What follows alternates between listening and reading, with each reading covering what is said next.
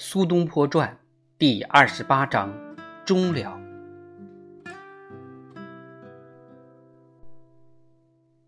哲宗在元符三年，也就是一一零零年正月去世，享年二十四岁。留在身后的是一代死亡、颓丧、疲惫的文臣学者。他父亲神宗有子十四人。他只有一子，乃刘美人所生，亦在幼年夭折。他弟弟继位，是为徽宗。徽宗身后已有儿子三十一人，几幅名画，一个混乱的国家。他兄长所开始的，徽宗给做了结束。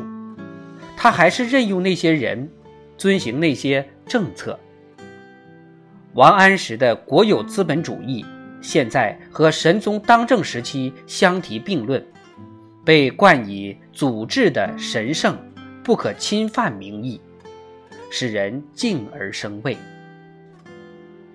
在丰裕的国库的方法，在与北方民族兵戎相见两件事上，徽宗也不王安石的后尘。集中财富于国库于皇家，也许这个政策是为帝王者无法割爱的吧。但是实行此一政策的皇帝必须付出其代价。在徽宗，那代价是丢弃王位，国都沦陷，是在俘虏中死于敌方。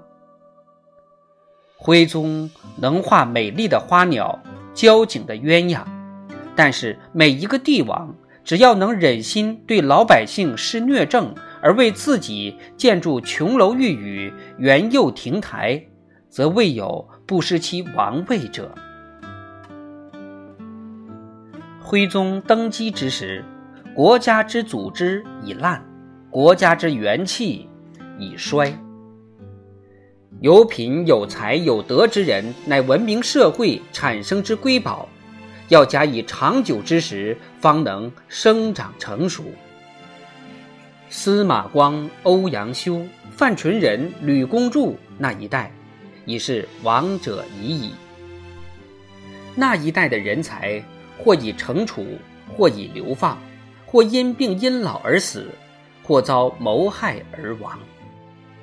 轻易批评，至大至刚的思想与文章，那种气氛已然滞涩，一切政治生活全已污染腐败。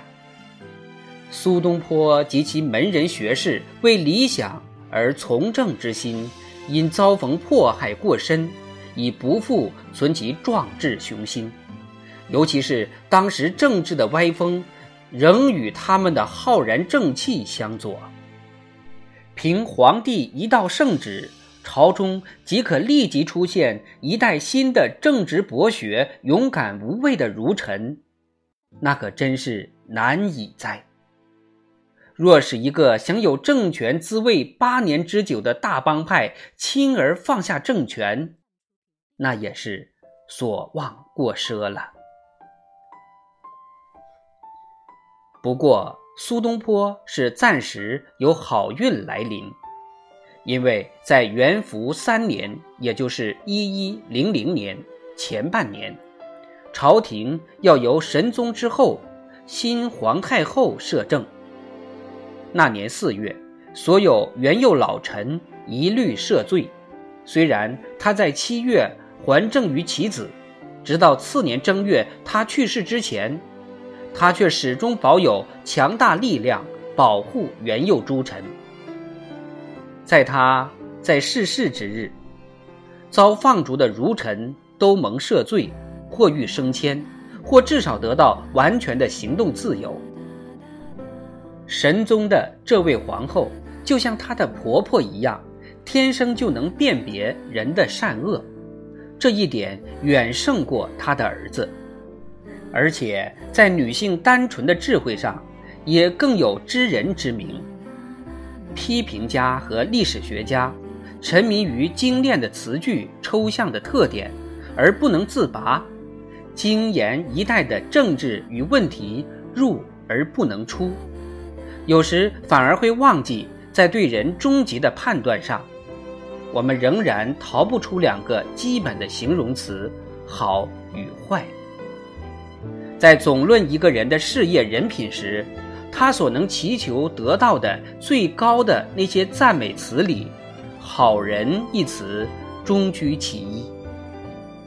苏东坡所曾服侍的几位太后，似乎从未在朝廷大臣和政治之中涉及至深。当然，张敦是个坚强有力的人，吕惠卿能言善辩，蔡京。有精力有才干，但是皇太后现在只把他们归入坏人之列。在五月，那个时代的闲云野鹤式的人物吴复古又出现了，把苏东坡遇赦的喜讯告诉他，并告诉他要调到雷州半岛西边的一线去。这消息不久就由秦观的来信证实。秦观目前谪居雷州，刚刚接到特赦令。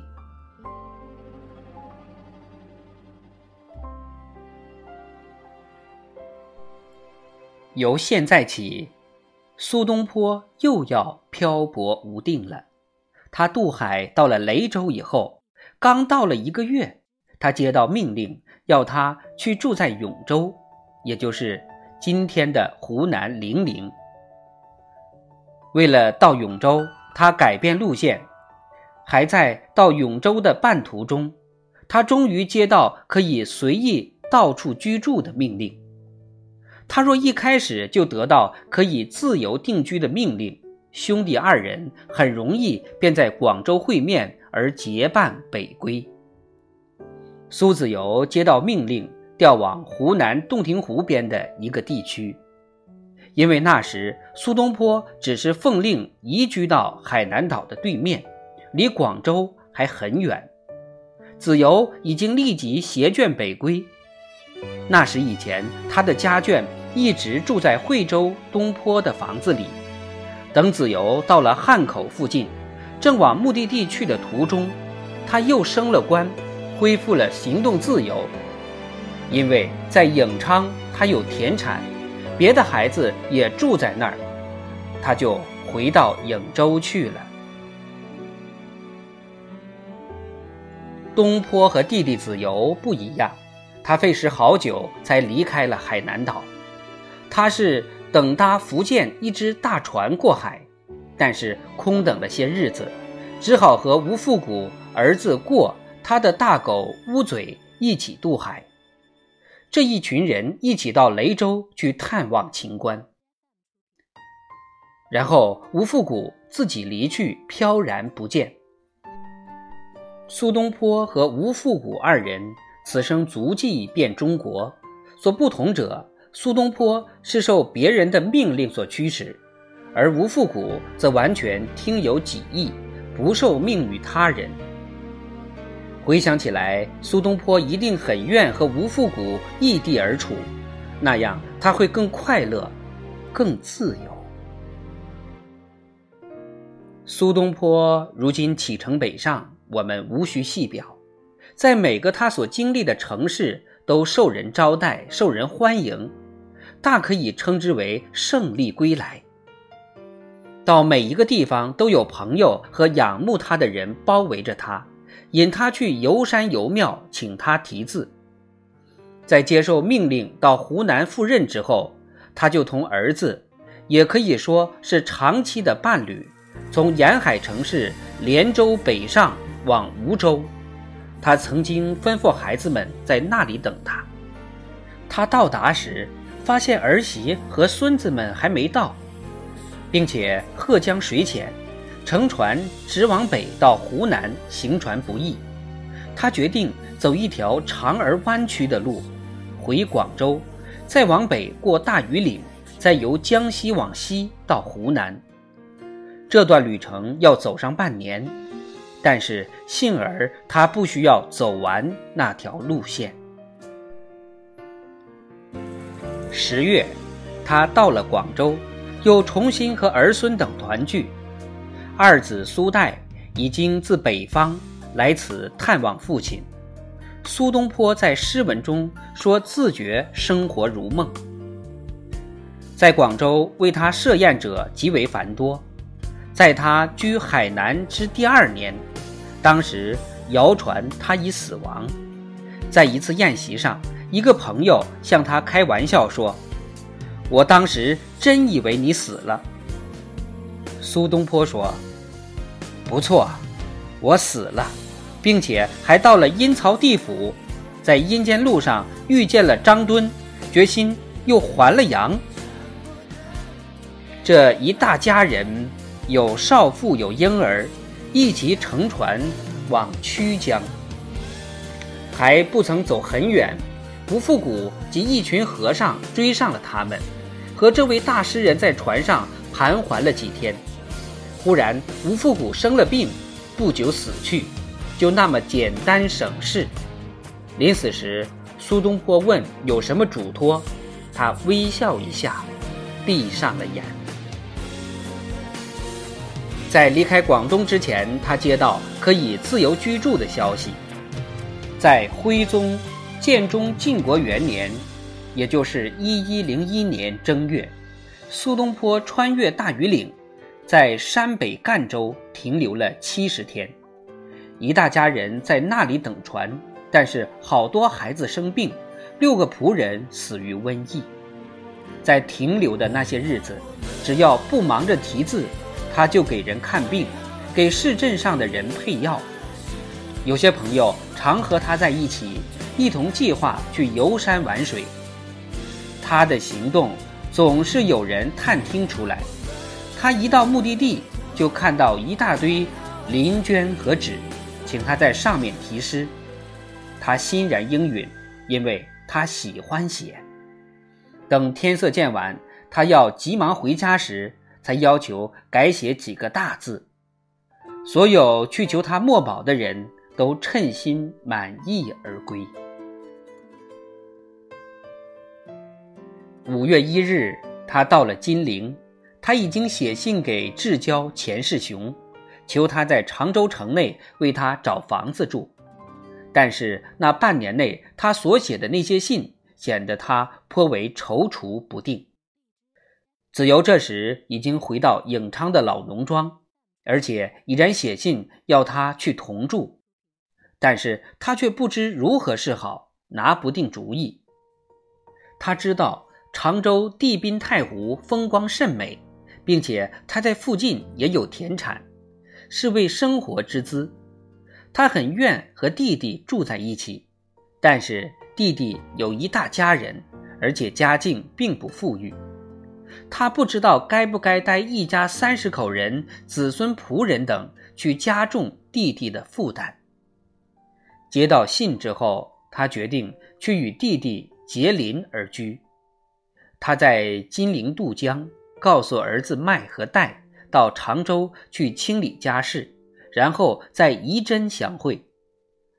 他还真写了公函，请求拨四只官船。供家人往京都方向进发，但是那年正月，皇太后不幸逝世。现在正是五月，一切情形显示政策又要全副旧观。苏东坡判断，恐怕又要有麻烦出现，所以不愿住的尽在京畿。他给子由写了一封长信。把他们不能聚首归咎于天命，他说：“无其如天河。”情况既然如此，他自然只好定居在常州。家庭安定之后，他再让麦去任新职，他和另外两个儿子则在太湖地区的农庄上居住。这时，苏东坡在仪真等待孩子们前来相接。他就住在船上。那年夏季突然来临，而且非常之热。他觉得自己从热带回来，为什么反觉得在中国中部会如此之热？太阳照在岸边的水上，湿气自河面上升，他觉得十分难过。在六月初三，他得了大概是阿米巴性的痢疾，他以为自己喝冷水过多，也可能是一直喝姜水的缘故。第二天早晨，觉得特别软弱无力，乃停止进食。因为他自己是医生，就自己买了一副药，买黄芪来吃，觉得好得多了。黄芪，中医药认为是很有力的补药，能补血、补内脏各经，是衰弱病症的好补药，而并不适于专治某一种病。这味药在现代还需要研究，因为很多现代的中国人天天论碗喝黄芪汤，确有益处。可是他的消化系统却是出了毛病，他夜里不能睡。大画家米芾来看他多次，他身体较好时，二人甚至一同去做东园之游。在仪真给米芾写的九封信，把他的病描写得很明白。有一次，他这样写：“昨夜通旦不交节，端坐想文字耳，不知今夕如何度。”米芾送来一种药，是麦门冬汤。苏东坡一直把米芾当晚辈看，米芾则对他十分仰望。现在苏东坡读了米芾的一篇赋之后，他预言米芾的名声已经屹立不摇。虽然二十年相交，对他所知实嫌不足。苏东坡的病，时而觉得好些，时而觉得软弱疲乏，他的生命力受到了破坏。